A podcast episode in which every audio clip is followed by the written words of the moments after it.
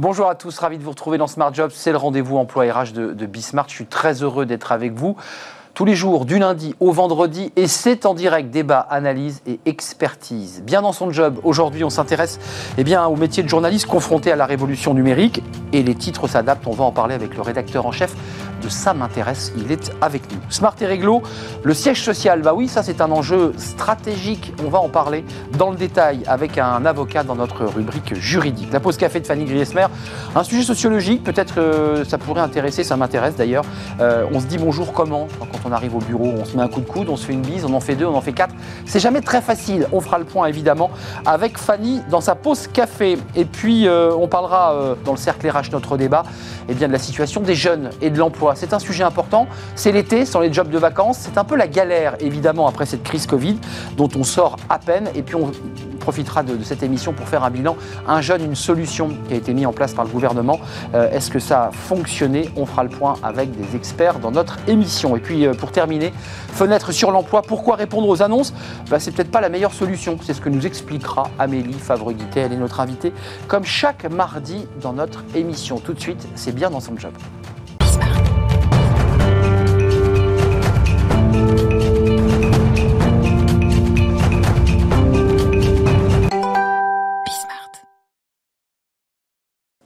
Bien dans son job, bien dans son métier, bien dans son métier de journaliste. Tiens, tiens, tiens, c'est intéressant parce que euh, on va s'intéresser euh, bah, à mon métier, euh, voilà, celui que j'exerce et celui qui exerce des, milliers de professionnels en France.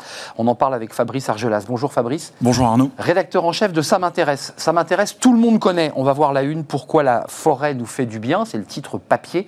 On a tous tenu un jour un Ça m'intéresse. On a tous acheté un jour un Ça m'intéresse.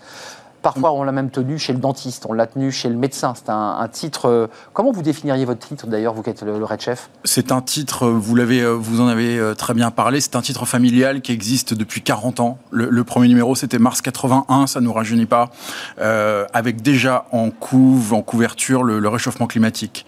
donc, c'est bien la preuve qu'il y a des thèmes comme ça qui, sont, qui perdurent. C'est un de nos engagements aujourd'hui, le combat pour la défense de la planète, l'environnement la, couverture sur la forêt euh, ce mois-ci. C'est un magazine familial, c'est un magazine de culture générale, de curiosité, de partage. Moi, j'aime bien ce, magazine parce que même les, ados, même les, presque les petits, peuvent y trouver des animations, des visuels, et, ça peut être l'occasion pour les parents de, faire un peu de pédagogie. Euh, on va parler de ça m'intéresse, c'est le papier, c'est votre euh, fonction, mais on voit que la presse est en totale mutation. On voit qu'aujourd'hui, euh, la révolution numérique, elle ne date pas d'hier, hein, elle percute de plein fouet euh, les titres. Comment ça s'organise? Comment vous êtes en train de muter de faire évoluer votre modèle? Parce que c'est une question qui interpelle à la fois la profession et puis aussi ceux qui, possèdent les titres, évidemment. Bien sûr, euh, Arnaud, c'est une vraie question fondamentale. On ne peut pas aujourd'hui se lancer dans l'aventure du papier sans un site, euh, sans le digital à côté. Euh, impossible. Ce sont deux jambes qui marchent de pair. il faut, bah, impossible. Il y aura forcément des contre-exemples, mais, mais personnellement, j'y crois pas trop. Donc oui, euh, le site de ça m'intéresse, ça m'intéresse.fr, bien évidemment, euh, euh, avec une volonté de pas forcément coller au papier. On est sur euh, un temps long dans le papier, c'est un mensuel. Le digital euh, réagit vite et il y a une fonction laboratoire aussi. Sur le digital, euh, bah, c'est un labo permanent. test and learn, on essaye, on essaye. Si ça marche pas, on revient en arrière. donc, donc oui, oui, bien sûr, le, le, digital sur ça m'intéresse est très très important et de plus en plus depuis trois ans. Euh, ce, qui est, vraiment intéressant dans ce que vous nous racontez, c'est qu'il y a une forme de dualité au sein même des rédactions. Ça, vous qui nous regardez et qui n'êtes pas du métier, vous ne vous en rendez peut-être pas compte, mais euh, il y a deux rédactions finalement. J'imagine qu'il y a ceux qui, font des dossiers sur le long terme. Le temps long. Euh, le temps long, ceux qui vont faire des enquêtes, ceux qui vont approfondir des dossiers. Et puis il y a ceux qui sont devant leur écran d'ordinateur et qui sont dans le service quoi, web. J'imagine que c'est le service web. Euh, comment ça se passe? Comment vous, le rédacteur en chef, vous réussissez justement à jouer sur le temps long Vous projetez, parce que c'est un mensuel, donc il faut quand même sentir les coûts, il faut essayer d'anticiper. du temps. Qu'est-ce qu'en septembre les gens auront envie de lire? Et, et, puis, et puis en même temps, comme dirait l'autre, il faut que vous ayez aussi du grain à moudre euh, quoi, dans l'actu. Vous collez à l'actu, c'est quoi le... C'est une excellente question. On n'est pas un site de breaking news On n'est pas euh, une chaîne d'infos, on n'est pas un site tout info. On n'a pas vocation à inonder de 40 à 50 news chaque jour euh, le, site de Ça m'intéresse. En revanche, pour autant, euh, c'est vrai qu'on a très envie de coller à ce qui se passe sur les thèmes environnementaux, sur le télétravail, sur les thèmes sociologiques importants. Tout ce qui fait le socle du mensuel. Il y a une vraie corrélation entre les deux. Il n'y a pas le papier d'un côté, le mensuel d'un côté et le site de l'autre qui traiterait. On traite des mêmes matières. On est sur l'histoire, on est sur la culture, on est sur la psycho, la santé, la science. Euh, Fabrice, je vous la pose à vous, mais quelque part, ça, concerne tous ceux qui, sont à, la tête d'une entreprise de, de médias, et j'allais même dire presque de médias audiovisuels comment on invente un nouveau modèle économique? Parce que la vraie question que se pose pour les titres papier, c'est de se dire, moi j'avais mes abonnés, j'avais mon socle, j'avais mes lecteurs, puis en même temps, il faut que j'en trouve d'autres, et puis en même temps, j'en perds un peu parce qu'ils vieillissent. Euh, comment on réinvente le modèle? On, se jette à l'eau et on apprend à nager, c'était il y a 4-5 ans. 4-5 euh, ans, c'était hier. Oui, c'était quasiment hier. Euh, après, on, affine, on affine la ligne éditoriale, on, sent bien, on peut mesurer les audiences des papiers, c'est formidable. Avec Internet on mesure euh, euh, à l'instant T, à la minute près, si un papier plaît ou ne plaît pas. Pour autant, c'est pas pour ça qu'il faut donner que aux lecteurs ce qu'ils ont envie, mais c'est vrai qu'il y a des, moteurs de recherche, il faut qu'ils tombent très vite sur ça m'intéresse. Et sur quand ils tapent Covid. Et, l'année dernière a été formidable pour ça pour nous parce que on a défriché plein plein de territoires euh, sur le digital. On était dans le temps court, on était dans l'instantané. Le Covid, souvenez-vous, tout le monde a appris en marchant. On ne savait rien. En mars, on ne savait rien. Il est très compliqué sur le mensuel de se projeter à trois mois avec un sujet, euh, la, pandémie, qui change tous les quarts d'heure. Pour vous, c'est compliqué parce qu'il faut avoir une ligne éditoriale un petit peu comme ça de, euh, de, long terme, et puis en même temps, il faut, il faut pas rater les coups dans, dans l'immédiateté. Il faut pas rater les coups, il faut pas rater les coups. Quand, euh, quand Notre-Dame se met à flamber, faut être dessus à 22h. C'est là où il y a le petit côté un petit peu info. Quand, quand Notre-Dame est en flamme, on essaie un de comprendre pourquoi. Et nous, on n'est pas là pour dire Notre-Dame est en flamme. On est là pour essayer de comprendre pourquoi. Toujours ce côté, la connaissance, qu'est-ce qui s'est passé, où sont les failles. Mais juste un détail pratique parce qu'il y, a un vrai débat aujourd'hui sur les sites internet qui cherchent leur modèle. Euh, c'est gratuit. Je, m'inscris sur euh, le samatéresse.fr, j'ai l'information. Euh, et ensuite, vous pouvez calculer le nombre de personnes qui ensuite vont aller chercher le, journal ou s'abonner au journal papier Ou est-ce que c'est deux publics très différents? J'ai tendance à, répondre à la deuxième solution. C'est deux publics mmh. très différents sur le taux de duplication. Euh, on est sur une moyenne d'âge sur, sur le mensuel 45-55. Vous l'avez dit en, ouverture. On est plutôt sur du trentenaire sur le site. Donc c'est aussi des thèmes un petit peu différents on a beaucoup plus de sexo, euh, santé sur le site que sur, euh, que sur le mensuel, pour prendre un exemple, mais il y aurait d'autres. Euh, ça cartonne, ça d'ailleurs Oui, ça cartonne, bien ah sûr que ça cartonne. En plus, avec la marque, ça m'intéresse, bah, on se dit, bon, bah, oui, c'est sérieux, quoi. Il n'y aura rien de graveleux et il y aura, aura, de la connaissance sur la sexo, bien évidemment. évidemment, ça cartonne. Donc là, évidemment, vous orientez, d'un point de vue un peu marketing par rapport au public que vous avez. Ça s'appelle une ligne éditoriale qu'on fait évoluer et qu'on travaille. Juste un point, euh, sur le temps long et le temps court, ils sont dans la rédaction, ils sont des vrais journalistes, les, journalistes du web. ils sortent, ils sortent, ils ne sont pas au desk 8 heures par jour. Ils sortent. Ça, c'est un vrai red chef qui parle. Ils, sortent. Ils sortent. Et moi, je veux que les gens sortent. Ben je veux que les gens euh, aillent humer l'air euh, de l'extérieur. Ce ne pas forcément des journalistes que de desk. Ils vont rencontrer des gens, ils reviennent avec des papiers. Euh, c'est votre titre aujourd'hui qui, est le focus de notre rubrique, mais d'une manière générique, vous qui vivez la transformation, vous avez été un des acteurs de la transformation. On l'a vécu. On a connu euh, le téléphone en bakélite, on a connu les calepins, on a connu les, plans en voiture où on descendait pour regarder le plan, pour savoir où était. Aujourd'hui, il suffit faire euh, Waze et, le smartphone. Euh, est-ce que la presse écrite a encore, sur les 20 années, si on se projette un peu, elle a encore un avenir? Mais bien évidemment, Arnaud, je, ne crois qu'à ça au papier. Encore faut-il proposer une offre éditoriale. Encore faut Qualitative encore faut-il mettre de la qualité et mettre euh, le, et, miser sur le journalisme et, miser sur la production journalistique et miser, j'ai envie de dire, sur une identité de marque forte. Je pense que c'est très important. Identité de marque forte plus qualité journalistique. Euh, pour moi, le papier a un très très bel avenir devant lui, bien évidemment. Euh, Là, aujourd'hui, c'est un mensuel. Euh, il y a un débat aussi sur le prix. Euh, parce que certains disent, mais après tout, moi j'ai de l'information gratuite, euh, qu'est-ce que je vais, j'ai plus d'argent ou j'en ai moins, pourquoi je vais dépenser 3,50 euros, 4,20 euros C'est compliqué ça, ce modèle-là aussi sur le plan financier. Comment on fait là? Bah, comment on fait? On, arbitre, on essaie de ne pas augmenter le prix de 10 centimes par an. et comme le font beaucoup de journaux. Ça, comme le font pas mal de, magazines. On essaie de faire très très attention à ça. Après, il y a une qualité éditoriale dans Ça m'intéresse incontestable indéniable, reconnue par toute la profession et bien au-delà. Et, et cette, cette, cette information-là a un prix. Donc, euh, donc 4,20 euros pour un mensuel, ça me paraît être très très correct. Et puis, euh, sans vous flatter, il y a une belle iconographie dans, dans, votre journal et une belle mise en page, parce que quand on lit un, article, on a aussi envie d'avoir un accompagnement iconographique. Et il y a, il y a vraiment une très belle mise. C'est pas moi que vous flattez, c'est tout le service photo. Voilà. On est très content d'entendre ça. Et non, c'est vrai. Vous avez depuis très longtemps une, une, icono et une façon de mettre en page qui est assez intéressante et qui donne envie de lire un mag. Euh, merci, c'était un plaisir de vous accueillir sur le plateau, cher confrère. Fabrice Argelas, le rédacteur en chef de Ça m'intéresse, ça m'intéresse.fr, évidemment. Et ça m'intéresse avec pourquoi la forêt nous fait du bien Parce que c'est un magazine euh, de vulgarisation qui nous rend intelligents. Voilà. Euh, ça vous plaît, ça Je l'aurais pas mieux dit. Bah, pas mieux dit. Je peux m'en servir comme baseline. Vous le récupérez, c'est gratuit. Merci Fabrice d'être venu sur notre euh, plateau. On va revenir au droit, parce que oui, le rédacteur en chef fait aussi du droit d'une certaine manière, et on va s'intéresser à un sujet sensible pour les dirigeants, l'installation d'un siège social, son lieu, sa dénomination, sujet ô combien stratégique, c'est Smart et Réglo, et c'est tout de suite.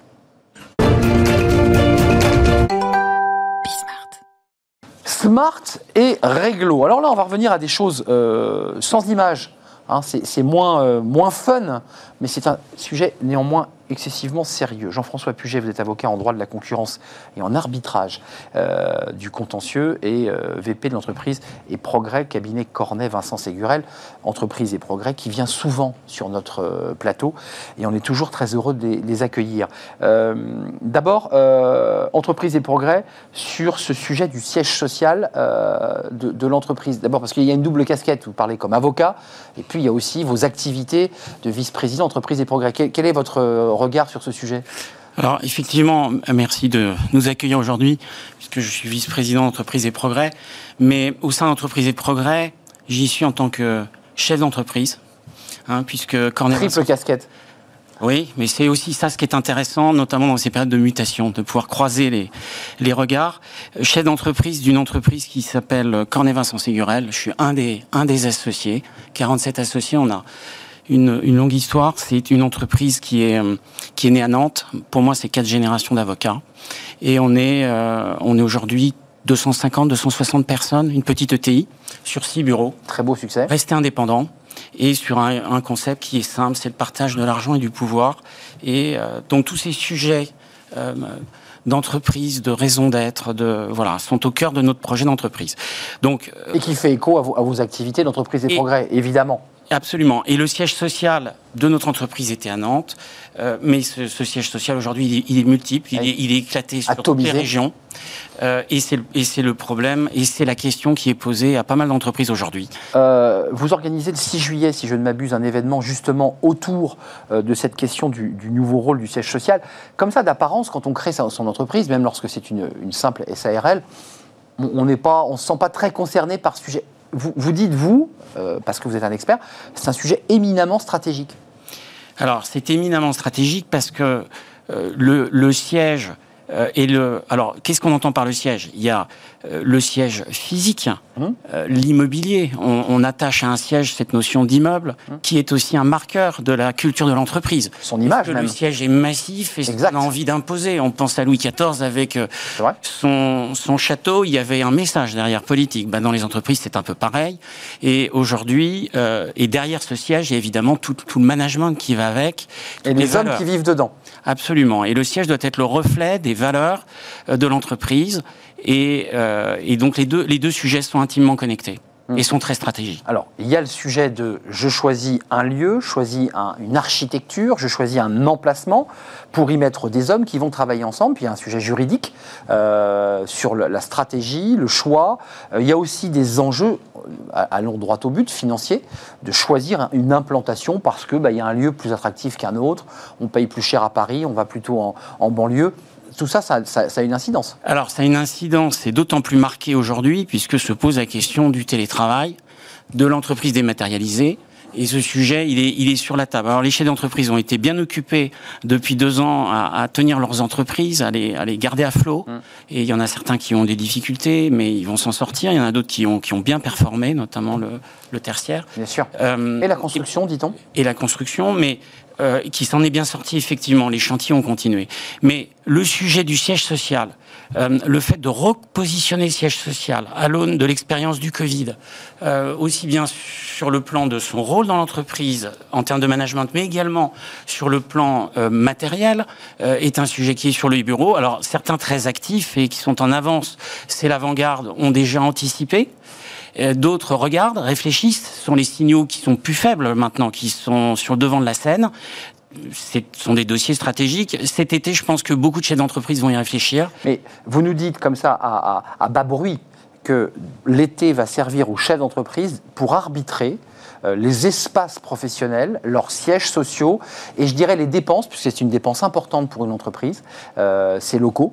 euh, parfois les bails commerciaux, euh, ils vont arbitrer sur je réduis la voilure ou pas. Alors, C'est ça la question. Le, le problème de ce dossier, c'est que ce sont des dossiers complexes. Ben oui. Euh, vous ne, vous ne, vous ne. Alors c'est l'avocat qui parle. Vous pouvez pas casser votre bail euh, et le, le Ouais. dénoncer facilement. Vous pouvez être engagé sur des périodes triennales. Euh, vous avez des bailleurs qui eux ont, ont beaucoup d'immobilier sur les bras, notamment à la défense, Et oui. qui n'ont pas du tout envie que leur, leur locataire s'en aille. De lâcher leur. Donc, bah oui. Il y a là des, des arbitrages à faire. Il, y a, il y a des salariés qui sont dans un mode de fonctionnement qui était le mode du Covid, euh, qui était loin des entreprises, près du cœur, je dirais, euh, loin des yeux, près du cœur. Espérons-le. Dans beaucoup d'entreprises, ça a été Oui, oui, l'engagement est resté assez fort. Absolument, Euh, mais qui euh, n'ont pas forcément envie de repartir dans un mode très éloigné. Donc il y a tous ces arbitrages. Euh, je pense qu'aujourd'hui, il y a beaucoup de manettes, il y a beaucoup de possibilités pour les entreprises. Euh, c'est ce qu'il faut, c'est qu'elles qu'elles le prennent avec souplesse. Et chacun, chacun prendra le dossier selon selon son, son tempérament, selon ses valeurs. Euh, Ses a- valeurs aussi, oui, c'est vrai. Absolument. Il y a, il y a des, il y a des entreprises qui aujourd'hui ont basculé en total euh, Full distanciel avec, j'avais discuté avec un chef d'entreprise ce matin, des économies de loyer importantes qui représentent 3-4 points de rentabilité. Je l'évoquais. C'est ça la question aussi. Hein. Oui, des entreprises qui étaient en difficulté, qui se sont retrouvées positives. Également des salariés qui étaient en absentéisme, avec des taux d'absentéisme très élevés. Reviennent au travail en télétravail. Ben absolument. Ils étaient à 20% d'absentéisme. J'en discutais ce matin. Ils sont repassés à 4% par la période du Covid. Un sens, un sens d'intérêt général. Ça réengage le salarié, le télétravail. Absolument. Ils sont revenus depuis la sortie du Covid à un taux plus normal de 7-8%, mais derrière, ça fait que cette entreprise qui perdait de l'argent en gagne beaucoup et peut investir dans la formation de ces jeunes, Ah oui. dans la formation parce que ce- ce- cette bascule, c'est de la formation d'abord. Oui, donc des marges, des gains possibles. Voilà. Et en tout cas, ce que vous nous dites, parce que vous êtes vraiment connecté par le maillage de, de votre cabinet Cornet Vincent Ségurel, par ce maillage, vous sentez en tout cas que les chefs d'entreprise, pour conclure, euh, sont dans des phases d'arbitrage. sont dans des phases d'arbitrage, ça sera comme la grande armée. Vous aurez l'avant-garde, vous aurez l'arrière-garde. C'est ça. Tout le monde ne va pas basculer en télétravail. Ça, c'est- pas vrai. Aujourd'hui, je disais que 60% des, des, des employés veulent être dans un bureau fermé à un ou à deux. Mais en revanche, il y aura l'avant-garde et il y aura de la souplesse. Et, euh, pour les jeunes, mais pour les plus anciens comme moi, qui sont contents aussi d'aménager sa semaine. Donc, je, et pour terminer, puisque c'est Entreprise et Progrès, l'association que je représente aujourd'hui, ben je pense qu'il y a du progrès, mais pas simplement du progrès financier, du progrès Humain. également humain. Hmm. Et puis, je- euh, mais à une condition aussi, c'est que les entreprises prennent leurs responsabilités, que les salariés restent responsables, mais ils le sont, mais aussi que l'État prenne sa responsabilité. Parce que les tuyaux, le numérique, on, on est très très loin des investissements qui devraient désengorger les Vous, vous reviendrez nous en parler, Jean-François Puget, parce que vous évoquez le problème des zones grises, euh, évidemment, et de l'accès euh, au fibrage sur tous les territoires, qui, qui reste un sujet euh, déterminant pour le développement C'est économique. stratégique. Et là, je, je, je- Ouais, un petit coup de colère. Restez avec moi encore une seconde, Jean-François Puget. Je rappelle que vous êtes avocat en droit de la concurrence, arbitrage des contentieux, et puis vous étiez aussi venu avec cette casquette de, de vice-président de, de cette Chef association et chef d'entreprise, d'entreprise et progrès. Ça vous tient très à cœur, l'humain et le business. Voilà, on peut, on peut le marier, on peut marcher ensemble. évidemment. Merci Jean-François Puget d'être venu nous éclairer. On fait une petite pause. La pause café, bah oui, même les avocats font des pauses café. Comment on se dit bonjour quand on rentre dans un cabinet d'avocat On se fait la bise quand on revient au bureau? Oh là là, qu'est-ce que c'est fastidieux. Euh, on se serre la main, qu'est-ce qu'on fait? Bah, Fanny Griesmer va tout nous expliquer. C'est sa pause café.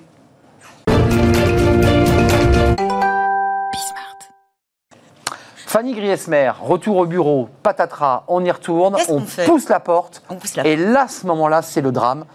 On se dit, comment je fais pour dire bonjour? Comment je fais pour m'installer et revenir dans le, la bise, pas la bise C'est compliqué ça. En fait, on- a rompu avec nos anciennes habitudes. Plus de bise, hein Mais oui, voilà, Avant, on c'est faisait vrai la bise. La crise sanitaire avec l'instauration et la généralisation des gestes barrières a totalement remis en question la pratique de la bise, mais aussi de la poignée de main, hein, notamment dans le cadre professionnel. Le retour progressif à une vie normale hein, qui semble peu à peu se dessiner verra-t-il aussi celui de ces rituels de salutation pas si sûr en réalité, en tout cas pas de manière généralisée. Et cela risque au mieux de susciter quelques hésitations, effectivement, a priori, lors d'une rencontre. Au pire de créer des situations embarrassantes. La solution, je l'ai. Elle est simple et elle nous vient des États-Unis. Ah bon? Euh, comment, comment ça marche? Ah bah ça, on le verra après. On va déjà faire le point sur la bise. Se faire une accolade. La Ah, vous m'avez pris au piège, la main. Bah oui, attendez, je laisse un petit peu de suspense Ah, quand vous avez mis hein. un grand blanc, j'étais Ouais, perdu. c'est un- lointain souvenir. C'était c'était un petit teaser, hein, voilà, pour vous donner envie. Euh, donc voilà, on a un petit peu oublié ce que c'était dans le cadre professionnel. Alors c'est vrai que certains attendent euh, ce moment avec beaucoup d'impatience. Hmm. D'autres estiment désormais que rien ne sera plus jamais comme avant. L'an dernier, selon un sondage réalisé par l'agence d'intérim en ligne Chiapa, 72% des Français avaient l'intention d'abandonner la bise au travail à tout Jamais. Une tradition française qui n'était déjà pas très populaire auprès d'un tiers d'entre eux et qui, semble-t-il, ne le sera plus vraiment. Comme si la crise sanitaire était un petit peu la bonne excuse tant attendue pour pouvoir enfin justifier un refus de bise. Pour le serrage de main, c'est une autre histoire. Ah. 66% des hommes et 58% des femmes se disaient prêts à reprendre l'usage dans le monde d'après. Alors c'est vrai qu'aujourd'hui, euh, chacun a adopté un petit peu euh, sa propre manière de saluer. Certains ont adopté euh, le check du coude, euh, d'autres un petit signe euh, assez euh, pudique de la tête, hein. d'autres se limitent à un simple bonjour et de très très loin.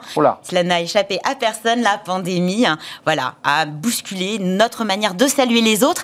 Et si aujourd'hui la distanciation reste de mise, on peut s'interroger sur les pratiques que nous aurons dans les mois, voire les années à venir. Certains préféreront sans doute, euh, bah voilà, garder leur distance par peur ou par habitude, les nouvelles que nous avons prises, quand d'autres voudront renouer avec la proximité, la chaleur des petits rituels que l'on aimait tant et qu'on avait jadis. Mais alors comment Bah savoir oui. a priori Bah oui, comment on fait voilà, comment, comment je Comment on sait si que la personne ne veut pas faire une bise réticent à, à- à faire la bise. Moi, j'aime pas trop. Hein. Ah, vous n'aimez pas trop. Bon, Non. Comme ça, je le saurais. Voilà. Euh, bon, en tout cas, il y a fort à parier euh, que les situations de rencontre donneront lieu bientôt à des moments encore plus gênants que ceux liés à la bise interrégionale. Je ne sais pas si vous vous souvenez, hein, le une, deux, trois, quatre bises avec euh, parfois la joue tendue pour rien. C'était très compliqué. Bon, en tout cas, pour éviter l'embarras, et j'y viens, j'ai trouvé la solution. Un petit bracelet de couleur hein, que l'on porte au poignet. hein, et vous indiquez ainsi à l'autre votre rapport avec les gestes de socialisation. Ce concept est assez simple, basique, mis en place dans certaines entreprises aux États-Unis. Vous choisissez la couleur en accord Ah avec votre position sur la question, et ce qui vous permet de signaler à l'autre où vous en êtes Comme sur le paquet de gâteaux, quoi. que vous rencontrez si vous êtes euh, plutôt euh, ouvert ou non à la bise, à la collade, à la poignée de main. Euh, voilà. C'est le Nutri-Score version bise, quoi. Exactement ça. C'est Voilà. ça. Est-ce que vous êtes ouvert à un contact physique un petit peu plus poussé là, sans risquer euh, l'incident diplomatique si vous, euh, voilà, vous voulez euh, tenter effectivement une petite bise. Alors, il y a un code couleur, bien évidemment, il Ouais. est connu de tous, il affiche à l'entrée bah, des entreprises qui l'ont adopté ou euh, d'un lieu d'événement où voilà il est mis en place également. hein. Euh, Rassurez-vous, c'est assez simple. hein, ça fonctionne sur euh, la base des feux tricolores. Globalement, le vert signifie que vous êtes tout à fait ouvert à recevoir une accolade, à donner une poignée de main ou claquer une bise.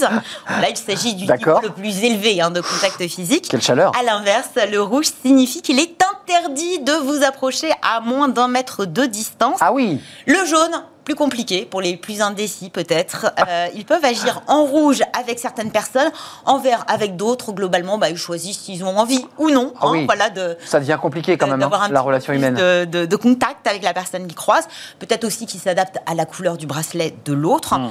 Euh, mais globalement, ça veut dire que vous préférez, si vous avez choisi le jaune, euh, voilà un entre-deux qui peut correspondre au check du coude. Moi, je trouve plutôt sympathique ce petit système. Vous savez où vous mettez les pieds. Moi, je le trouve assez dingue. Bah, bon, chacun. Bon, vous seriez chacun euh, voit, chacun voit rouge mi- du coup. Ouais, chacun voit midi à sa porte. euh, ou peut-être que Google devrait inventer des lunettes. Vous appuyez sur un bouton, puis comme ça, hop, la lunette se, se colore en rouge, en vert, en bleu. Ce qui veut dire à l'autre qu'il ne faut pas qu'il s'approche ou qu'il peut s'approcher. Oui, mais vous portez des lunettes. Moi, Il je faut porter des Ah, lunettes. Je, C'est vrai. Je préfère le bracelet. c'est vrai, je viens, je viens de dire une petite bêtise. Euh, Enfin, moi, j'y crois pas trop à ce truc. Euh, merci, Fanny, de nous avoir éclairé. Euh, en tout cas, c'est sûrement une problématique que vous rencontrez dans votre entreprise, parce que parfois, ça agace de faire la Bon, bise. la bise pas encore, hein, c'est un petit peu. euh, C'est un peu tôt, mais un peu tôt. euh, voilà, je pense Voilà. que dans les mois à venir, ça, ça, la, la question se posera. Bon, je vais, je, vais, je vais méditer pendant la, la pause. On fait une courte pause. On va se retrouver juste après pour notre débat, le cercle RH. La place des jeunes, l'emploi, les jobs d'été, évidemment, parce que ça, c'est une récurrence. Vous, parents, euh, vous avez des, des jeunes qui cherchent un, un job et qui n'en trouvent pas forcément. C'est pas si simple. Une année difficile pour les jeunes qui ont aussi perdu leur job qui leur permettait de payer leurs études. Et puis, il y a eu cette formule, magique ou pas d'ailleurs, euh, un jeune, une solution. Est-ce que ça a fonctionné? Est-ce que ce site a réussi eh bien, à, à faire se rencontrer l'offre et la demande? Euh, Focus sur les jeunes, c'est le cercle RH, c'est juste après.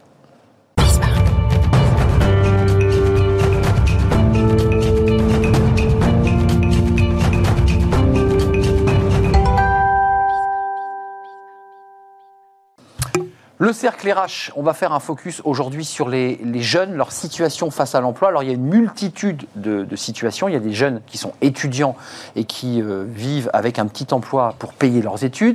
Il y a des jeunes qui ont fini leurs études et qui cherchent un emploi euh, pérenne, CDD, CDI. Et puis il y a les jeunes qui sont lycéens euh, et, étudiants qui cherchent un job d'été. Il y a plusieurs catégories et on va essayer évidemment de balayer tout le spectre avec le soleil. Ben, c'est pas si simple pour les, jeunes aujourd'hui. Euh, on en parle avec euh, trois experts, trois spécialistes qui connaissent parfaitement ce, ce sujet. On commence par vous, Laure euh, Guéguen. Vous êtes coordinatrice et responsable de l'association du beurre dans leurs épinards et non pas dans les épinards. D'ailleurs, pourquoi dans leurs épinards? Vous n'en mangez pas, vous, d'épinards? Si, j'adore ça. Euh, non, très sincèrement, c'est justement pour, euh, comme on fait des distributions alimentaires, c'était un jeu de mots qui permettait de rappeler notre aide pour apporter une aide essentielle et le fait de donner un coup de boost euh, aux étudiants depuis la crise sanitaire, situation compliquée. Je rappelle que ce dossier, on le suit, puisque vous êtes déjà venu aussi, pas vous, mais un, un des collègues de l'association était venu nous parler du beurre dans leurs épinards. Euh, à mes côtés, Paul Maillot. Bonjour Paul. Vous êtes président de la, de la FAGE, syndicat étudiant bien connu, fédération des associations générales étudiantes.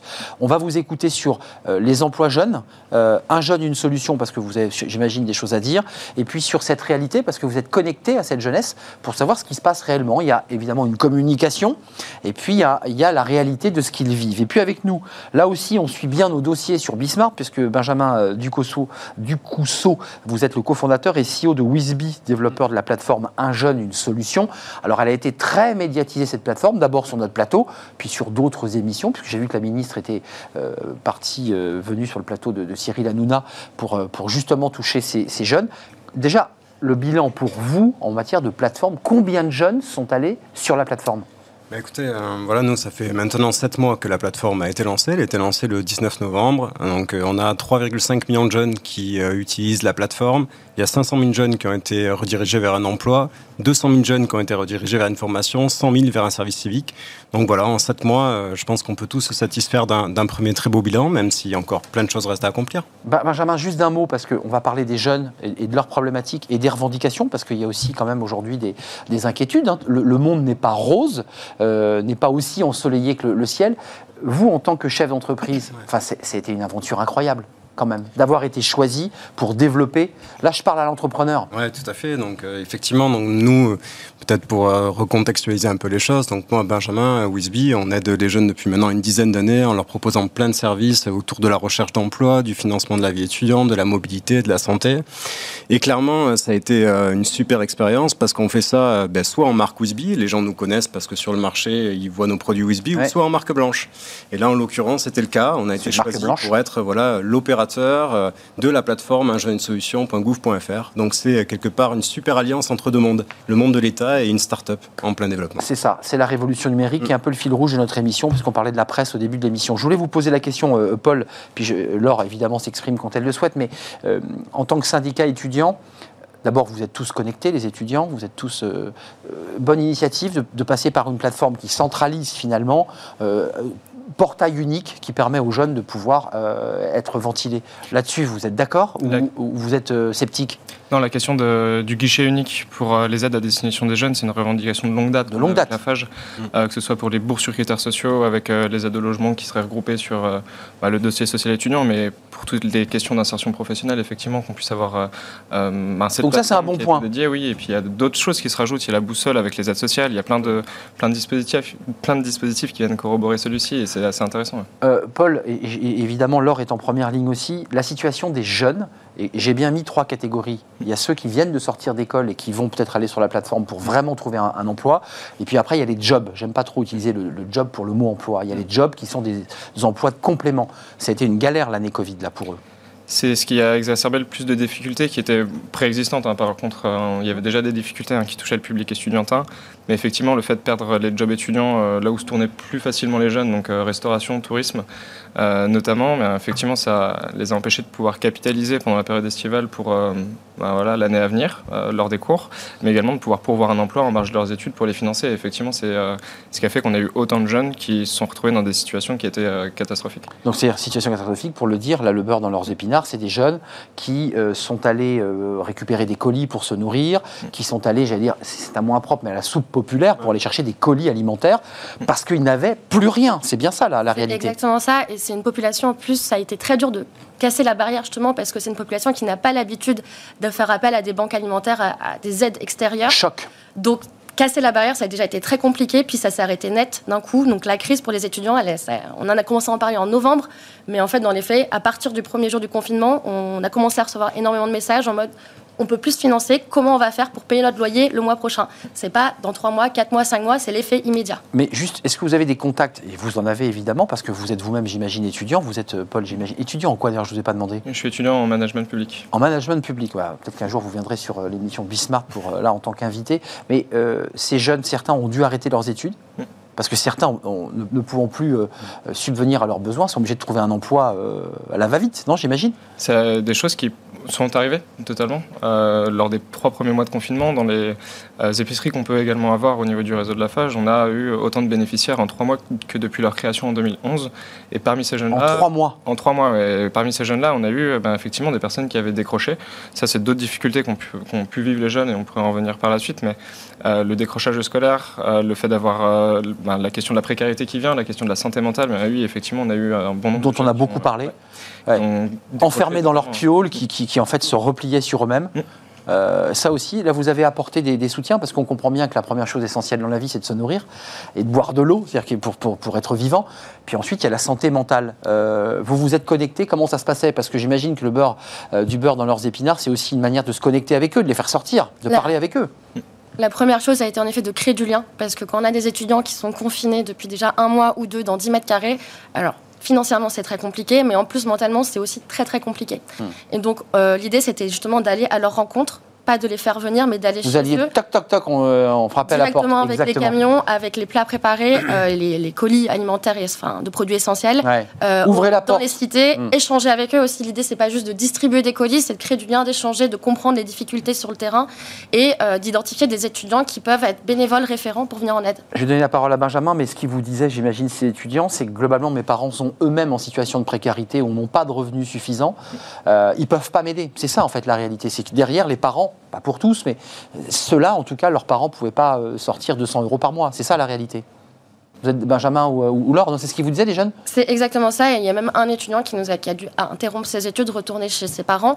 Et ses parents qui étaient eux-mêmes en situation de précarité ont eu une baisse donc, de leurs revenus. Ah oui. Et donc on se retrouvait dans un cercle vicieux où on avait du mal à en sortir justement. Euh, Benjamin, Ouais. euh, la plateforme Un jeune, une solution, c'est- c'est très protéiforme. Euh, là aussi, vous aviez une connexion possible et une proposition possible pour ces jeunes-là en galère, oui. pour essayer de les accompagner, parce que j'imagine qu'ils sont allés immédiatement essayer de se raccrocher à une branche, et, et- et c'était votre plateforme. Tout à fait. Donc en fait, le- le- la volonté du, du gouvernement, et puis euh, quand ils ont créé la plateforme unjeunesolution.gouv.fr, et notamment du Haut Commissariat sous l'égide de Thibaut Gulli, c'était de dire, on veut vraiment adresser tous les jeunes, euh, leur venir en aide et leur offrir à chacun une solution. Quelle que soit leur, leur, leur situation. Quelle que soit leur situation, et je veux dire, quel que soit le, ce qu'ils aient envie de faire. Si c'est un emploi, c'est un emploi. Si c'est une formation, c'est une formation. Si c'est un service civique, c'est un service civique. Si c'est une aide ponctuelle par justement euh, euh, un fléchage pour savoir à combien d'aides étudiantes est-ce qu'on a le droit, c'est un, un C'est ça. fléchage. Voilà l'idée. Guichet unique. C'est d'offrir voilà, à chacun euh, une solution. Pour vous, ça a dû être un boulot incroyable parce qu'après, il faut dispatcher, c'est-à-dire qu'il vous faut recevoir évidemment, et puis ensuite, il faut, il faut pouvoir envoyer au bon endroit. Tout, tout ça, c'est un travail assez titanesque Ouais, quand même. Bien, bien sûr, c'est un, un gros travail. Je dirais que nous, Wisby, on a mis à profit notre connaissance des jeunes et notre expertise dans le digital pour pouvoir faire ça. Mais après, derrière, le, le plus gros du travail, c'est aussi de fédérer. Euh, fédérer et rassembler tous les acteurs euh, qui gravitent autour Ils sont là d'ailleurs. Il fallait qu'ils jouent avec vous. Hein. Mais oui. pour pouvoir vraiment les représenter sur la plateforme et faire en sorte qu'on puisse offrir une expérience dans laquelle le jeune n'est pas redirigé tout de suite comme ça et qu'un jeune solution ne devienne pas un site rebond, mais qu'au contraire, euh, voilà, on puisse proposer une partie de la réponse sur le site pour faciliter la vie des jeunes. Alors, les chiffres que vous donniez tout à l'heure, il y a, y y du dispatching, euh, c'est un mot qui n'est pas beau, mais enfin vers les services civiques, vers des vrais emplois pérennes, CDD, CDI. Alors, le chiffre net, ça c'est un, sujet important parce qu'on est à mi-parcours. Le, le dispositif devait s'arrêter mi-mai ou fin mai, et puis le gouvernement l'a prorogé jusqu'en décembre. Donc, vous avez encore euh, six mois pour accompagner ces jeunes et leur proposer des, des solutions. Au-delà du flux et du trafic sur le site, la DARES dit création nette 60 000 emplois. C'est bien, vous, le- vous le confirmez ce chiffre? Oui, tout à fait. Ben, c'est- disons que c'est l'ARES qui, euh, qui, qui donne les chiffres, donc euh, c'est les chiffres d'un institut. Donc il faut le. Voilà, c'est 60 000 euh, créations d'emplois nets qui ont été effectuées Pour des 22-25 ans. Pour les 22-25 ans. Euh, ça veut dire que malgré le flux, euh, les entreprises n'ont embauché, excusez-moi, que 60 000 emplois, ce qui est déjà un très bon chiffre. On aurait pu aller plus loin. Qu'est- qu'est- Qu'est-ce qui fait qu'on peut encore améliorer ce chiffre? Comment, comment vous vous projetez un peu? Parce qu'il y a six mois, la fin des cours, les partiels, c'est là. Euh, septembre, c'est le début du boulot. Comment on fait là? Non, je dirais que déjà, il faut quand même se le dire, c'est le, le Covid était une situation exceptionnelle, exceptionnelle pour tous, quoi, pour les entrepreneurs, pour les employeurs, pour les jeunes. Pour... Ça, vous l'avez senti, ça, Exactement. ça a freiné. Et, même moi, en tant qu'employeur, on a vu qu'il y a eu beaucoup d'opportunités qui sont nées dans cet écosystème. Il y a aussi des complexités, des difficultés que chaque chef d'entreprise a, rencontrées. Donc aujourd'hui, ce que, ce que moi je constate sur le terrain, c'est qu'il y a une mobilisation euh, exceptionnelle pour les jeunes. Elle est de la part de l'État, elle est de la part des startups, elle est de la part des entreprises qui sont Les engagées. alternances, hein, il faut en parler. hein. Il y a 10 000 entreprises qui sont engagées dans l'initiative unjeunesolution.gouv.fr pour aider les jeunes. Donc il y a une mobilisation qui est exceptionnelle. Avec un Tout coup, de monde pouce, hein, les un coup de pouce aux entreprises qui, qui, Exactement. Voilà, il faut les aider, il faut les accompagner. Vous vous situez comment, vous, psychologiquement, dans euh, l'avenir devant vous? Parce que c'est vrai que moi, je suis moins jeune, on, on considère. Vous êtes, vous, voilà, vous êtes jeune, vous, allez, vous êtes l'avenir de, de- voilà, les, les futurs cadres de demain. Comment vous le regardez, votre avenir là? Vous, vous en êtes où dans vos études Et euh, vous vous dites, voilà, à quel moment, moi, je vais aussi me retrouver dans une situation où, fini les, les études, place au boulot? Alors, moi, de manière plus personnelle, c'est assez particulier, comme je suis engagé et en, césure, mais en revanche, ce que je peux vous dire sur le... Vous êtes en césure, vous, hein. Oui, tout à euh, fait, mais pour à, fond pour l'association et le syndicat. C'est ça, étudiant, on a euh, eu l'occasion de commander une enquête auprès de l'Institut Sondage Ipsos, euh, donc à l'aube de la crise sanitaire, mais également un an plus tard pour faire une rétrospective des difficultés vécues. Et ce qui en ressort sur les questions de l'insertion professionnelle, c'est des chiffres qui sont assez inquiétants au niveau de la santé mentale vis-à-vis de la recherche du premier emploi. angoisse Angoisse, on oui. a 41 24% des jeunes qui ont, estimé, enfin, qui ont déclaré avoir eu des pensées suicidaires alors qu'ils étaient à la recherche de leur premier emploi. C'est des chiffres qui sont assez inquiétants et effectivement, euh, des solutions comme la plateforme, des solutions comme euh, la question de la garantie jeune universelle aussi, qui a beaucoup été médiatisée, ou de la réforme des bourses, c'est des choses qui. Euh, Attendez, Paul, a... arrêtons-nous un instant. Des tendances suicidaires à l'idée de, en fait, d'échouer à ne pas réussir à trouver un emploi. Parce que c'est cette angoisse-là qui, on se dit, je, je, suis au pied du mur, je vais pas y arriver, il n'y a pas de boulot pour moi. Qu'est-ce qui se passe dans la tête d'un étudiant qui se dit mais je vais mettre fin à mes jours parce que je vais pas trouver de boulot? Il y a tout, il y a le fait d'avoir eu euh, la question de la dévalorisation pour eux de leur diplôme, même si c'est euh, pas forcément vrai. Euh, il y a la question d'avoir eu euh, autant de difficultés lors de la crise sanitaire. C'est très difficile de s'émanciper dans une société civile qui est totalement paralysée par la crise sanitaire. Et C'est vrai tout ce qu'il y a eu au niveau alimentaire, au niveau du logement, impossibilité de payer son logement, bah, les perspectives, effectivement, là, en sortie de crise, commencent à être plus favorables. Mais euh, là, les chiffres que je vous donne, c'était ceux qu'on a pu avoir il y a un mois et demi maintenant. ils sont inquiétants, vos chiffres. hein. Ils sont très inquiétants. Euh, Donc c'est une population qui est aujourd'hui en manque de confiance, qui est un peu démobilisée et pour certaines d'entre elles, touchée psychologiquement, psychiatriquement. psychologiquement et psychiatriquement pour certaines et certains d'entre eux. Euh, mais effectivement, oui. Quel euh, panorama oui. Et Euh, puis, vous avez ce diagnostic aussi? Cette inquiétude de l'avenir Parce qu'en fait, c'est de ça dont il est question. La plateforme permet de, de- de dispatcher, de, de, de- de- de ventiler, d'aiguiller. C'est pas un robot, il y a des humains derrière. Mais Enfin, il y a quand même des jeunes qui sont au pied du mur et qui ont l'arme au pied et qui savent pas comment faire. Ah, En effet, il y a une partie pour laquelle c'est très très dur. Euh, D'ailleurs, il y a un effet cicatrice qui va rester très bien, qui va perdurer pendant les prochaines années. Ah. On l'a déjà vu avec la crise en 2008, on sait très bien que ça va se reproduire. Donc il faut faire très attention. Vous dites l'effet cicatrice, c'est les jeunes vont prendre vulgairement plus cher par les- à cause des conséquences Covid. C'est ça que vous nous dites. hein Économiquement, oui. C'est que les générations, enfin, c'est que dans deux ans, dans trois ans, euh, ça sera, c'est ceux de dans deux ans, dans trois ans qui vont profiter de l'effet de relance et ceux d'aujourd'hui risquent de souffrir euh, davantage. Donc, l'expression Benjamin, euh, Paul et et Laure de la génération sacrifiée ou de la génération Covid, elle n'est pas totalement impropre. Je vous sens un Moi, peu. si vous, si vous me la posez la question à moi, moi je déteste cette expression. Vous la détestez. En fait, je la déteste pourquoi? Parce que je trouve qu'en fait, c'est presque un fardeau.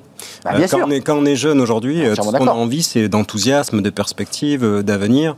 Et en fait, aujourd'hui, je crois que, d'ailleurs, les, les sondages diffèrent. C'est ça qui est très étonnant. On a vu un sondage de l'Ipsos, là où il y a 71% des jeunes qui disent que l'étiquette de la génération sacrifiée, elle est pour eux. Et il y en a une autre, un autre qui a été fait il y a 4 mois, dans lequel il y avait trois quarts des jeunes qui refusaient l'étiquette de génération sacrifiée. Alors, qui a la vérité? Je sais pas. Tout dépend comment on pose la question. Vous remarquerez, c'est pas tout à fait posé pareil. Mais et- enfin, ils ont l'impression quand même qu'ils ont subi une période euh, et un moment un peu historique, comme ceux qui, qui ont vécu cette, une guerre, parce qu'on l'a comparé cette période à une guerre. C'est-à-dire, ils ont traversé une période du- horrible, euh, et, et ça laisse, vous dites, des, des traces. Euh, et en tout cas, ils se sont déjà presque auto, euh, euh, voilà, auto conditionnés à l'idée que bon bah ça va être galère. Surtout que les C'est un peu ça, quoi. C'est exactement ça. Et les études, c'est une phase de construction personnelle euh, qui est hyper importante au final dans, dans la vie. Et on les a.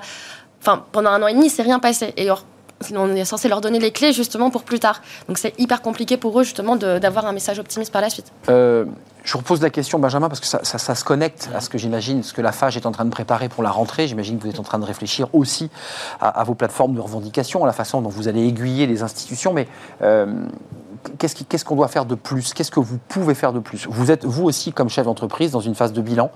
Voilà, on a fait euh, depuis novembre, euh, on a créé tant d'emplois.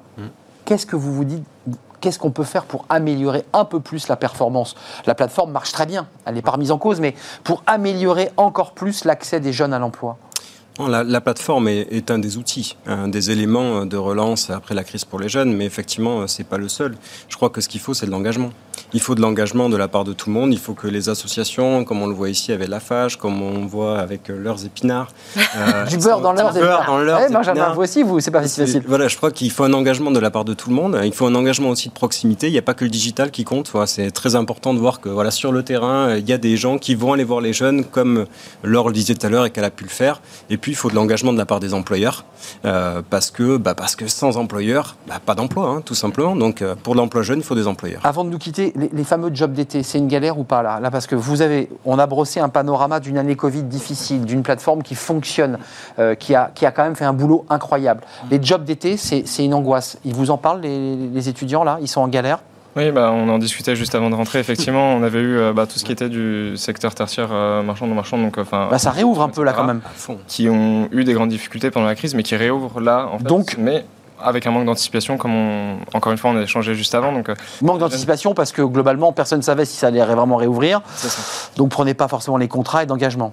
C'est un petit peu compliqué de se projeter sur la période estivale à 2-3 jours de celle-ci euh, quand on est jeune, mais on a quand même des perspectives assez favorables au niveau des jobs étudiants sur celle-ci. Ça dit quoi sur la 50 plateforme 000 offres. Il y a Cinq- 50 000 Là, il y a offres. 50 000 offres. jobs hein. d'été qui sont disponibles sur la plateforme, euh, beaucoup Ah. tirés par, comme le disait Paul, euh, l'hôtellerie, la restauration, mais également euh, l'événementiel maintenant, le tourisme. euh, Ils viennent sur votre site, la hein, ils ont compris que c'était chez vous qu'il fallait aller. hein. Il y a beaucoup de jobs. Et cette année, je voudrais terminer là-dessus, parce que Laure le disait tout à l'heure par rapport au lien social, le job étudiant, a un rôle hyper important sur Et ouais. la formation, sur la rémunération, et cette année encore plus qu'avant sur le lien social. Sur la confiance Donc, euh, aussi. Il faut foncer. sur la fameuse confiance euh, du, du- du chiffre des 41% qui sont un peu Absolument. perdus. C'est sortir de soi-même, faire des choses qu'on n'a pas forcément l'habitude de faire et être au contact. La restauration en particulier. C'est un développement du savoir-être en fait, Mm, et mm. c'est une vraie, enfin c'est une, une opportunité pour les étudiants justement d'acquérir cette compétence sur laquelle ils ont été privés pendant un an et demi. Euh, vous avez encore des gens en galère, là, des gens qui vous disent j'ai pas trouvé de job d'été. Avant, j'avais l'employeur classique, chaque année il me prenait, mais là il m'a pas pris. On a ça où vous avez le sentiment,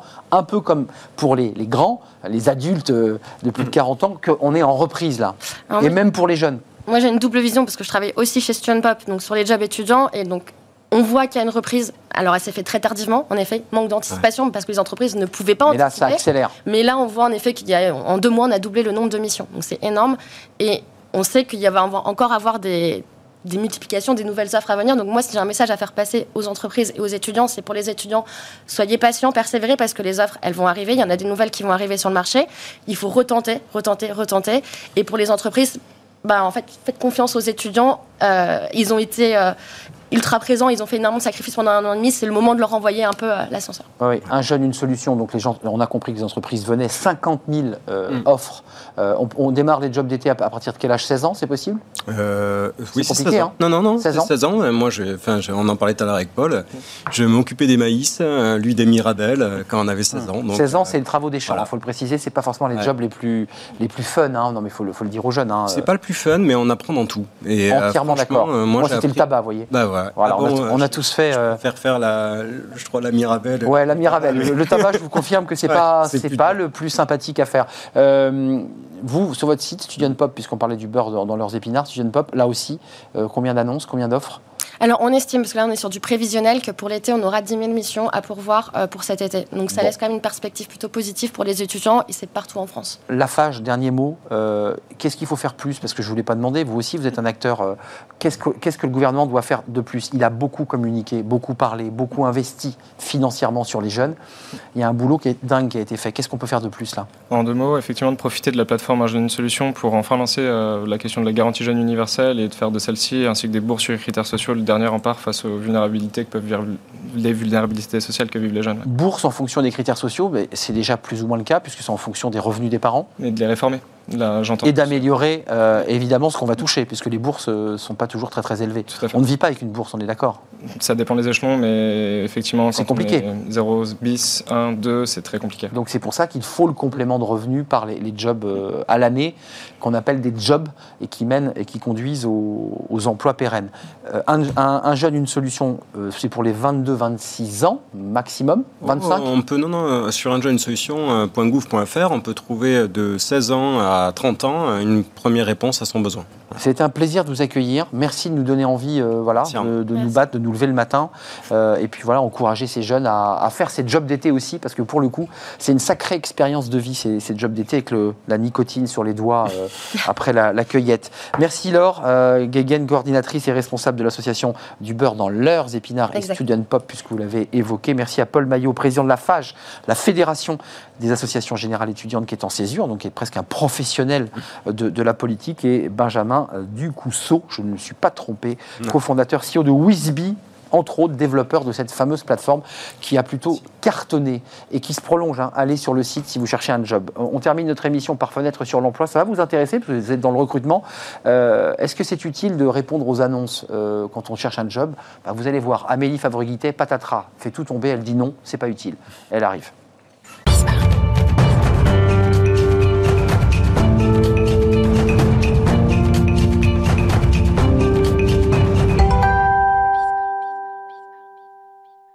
Amélie Favre Guittet. Quel plaisir de vous voir, Amélie. Toujours un plaisir. De... Comment allez-vous? Très bien. Vous êtes cofondatrice de Talent Management euh, et vous, alors là vous nous envoyez quelque chose à- au visage qui est incroyable, une, une émission Bismarck qui fait de l'emploi, qui parle de l'emploi. On vient d'en parler. Euh, pourquoi répondre aux annonces? Euh, C'est pas un sujet de bac, hein, je précise. Pourquoi répondre aux annonces?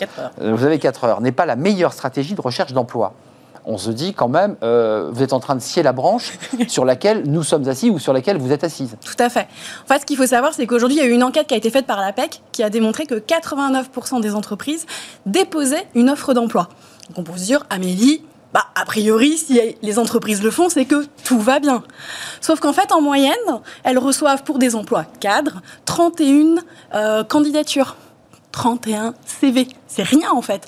Alors, si on fait une candidature pour un poste de community manager, on va secouer l'arbre, on va avoir 350 CV qui vont tomber. Ça, c'est évident, parce que tout le monde se forme à ce métier, donc tout le monde va vers ça. Mais pour des postes, des fois, de cadre, eh ben, on a très peu de CV. Et aujourd'hui, beaucoup d'entreprises laissent tomber leur recrutement parce que pour eux, le premier pas, c'est de déposer une annonce. S'ils n'ont pas de CV, ben, ils ne peuvent pas recruter.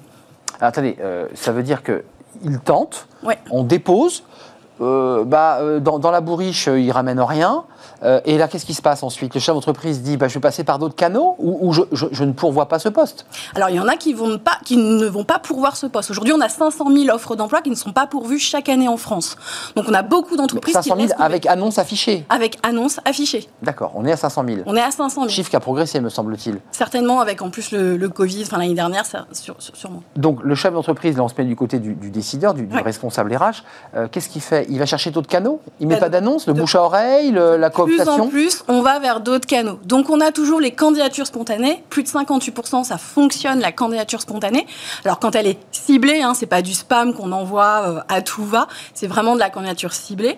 On va de plus en plus apprécier la cooptation, le fait de demander à ses collaborateurs d'aller également en parler à Hmm. Ouais, gauche, à Ça droite. se développe beaucoup. hein. Ça se développe beaucoup. Et on a aussi bah, tous les viviers, les recruteurs qui ont euh, leurs contacts, leur réseau, donc ils vont regarder sur leur réseau, leurs contacts, qui pourrait correspondre à ce job. Et puis bah, forcément, les réseaux sociaux, on va pas les oublier, qui ont grimpé d'un bond. Mais juste pour approfondir, euh, sur des postes de cadre qui sont souvent bien rémunérés, avec Mm. des propositions euh, d'accompagnement, qu'est-ce qui fait que euh, les cadres ne réagissent pas à ce type d'annonce? Soit parce que l'annonce est trop complexe, on cherche le mouton à cinq pattes, on, on cherche l'impossible. L'éternel mouton à Bah cinq pattes en France. Donc, Euh, euh, le salaire, bah, très souvent, on, ne le sait pas, parce que là, aujourd'hui, la plupart des offres d'emploi ne mettent pas le salaire. Donc en fait, on postule très rapidement, parce qu'en plus, tout les, sites- tous les sites emploi, tous les job boards lancent des applications où on peut postuler en un clic. Donc en fait, les gens ne lisent plus les annonces. En un clic, ils vont postuler à tout et à rien. Donc très souvent, ils sont à côté de la plaque. Très souvent, on n'a pas l'info du salaire, donc on ne sait pas si on est dans la fourchette ou pas. Ce qui est mis sur l'annonce entre ce qui va être dit en entretien est complètement différent très souvent.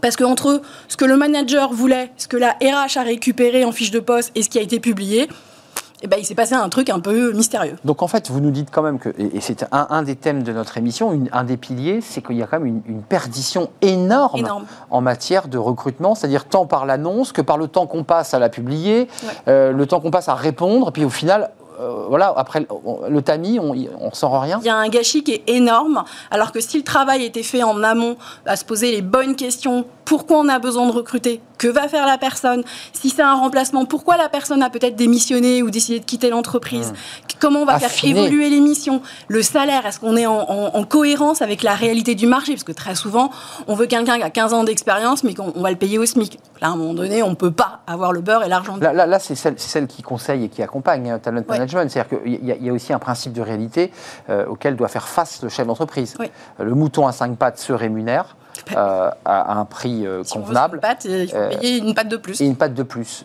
Et, et là, quand, quand vous réussissez à, à- à les accompagner comme cela, il y a plus de retours de, de- d'annonces. fait. Bah, c'est un peu la méthode Plaza dans l'immobilier. Si vous vendez un bien au juste prix, eh ben, vous allez pouvoir trouver un acquéreur tout de suite. C'est exactement la même chose le recrutement. Si vous proposez une offre d'emploi qui est claire, elle n'est pas obligée d'être super longue, mais qui est précise. On sait pourquoi on recrute, on connaît les missions, on a le salaire, on a la localisation, parce qu'on a encore des offres d'emploi où la localisation est un peu douteuse. Bon, bah, tout ça, forcément, ça veut dire que même si on recrute un mouton à 3, 4 ou 5 pattes, s'il vient, il vient en connaissance de cause. Et, on- et il sait qu'il va correspondre aux besoins. Donc, à la source, tout cela vient de la Oui. construction, de la fabrication de l'annonce. Et vous le disiez déjà dans un- une chronique précédente que j'avais trouvée passionnante, c'était le fait qu'on ne mettait pas le salaire et que c'est très utile de le mettre. Inadmissible pour moi, ça devrait être obligatoire. Je pense qu'on devrait obliger parce que Ouais. quand on regarde des annonces, on se dit, mais tiens, c'est. Selon profil, ça veut rien dire. Hmm. Et quand une, une entreprise met souvent le salaire, elle va mettre le salaire packagé, donc avec les vari- le variable compris dedans. Donc c'est une véritable arnaque. Hum, C'est une arnaque parce qu'en fait, ils, sur, ils surgonflent Ah oui. le salaire, mais en, en réalité, c'est pas le salaire réel On qu'on aura. un SMIC avec euh, 34 variables, donc c'est du grand n'importe quoi. Amélie, merci pour vos explications très claires et très précises. Vigilance euh, sur les annonces quand vous les fabriquez. Euh, allez, jeter, bah, allez jeter un œil chez Talent Management, ils vont, ils vont vous accompagner évidemment. Merci Amélie Fabre-Guittet d'être venue sur notre plateau et de nous accompagner d'ailleurs sur LinkedIn parce que vous êtes très active et on vous remercie évidemment. Merci à vous, merci à toute l'équipe qui m'aide à préparer l'émission. C'est toujours un plaisir euh, d'être avec vous chaque jour chaque matin.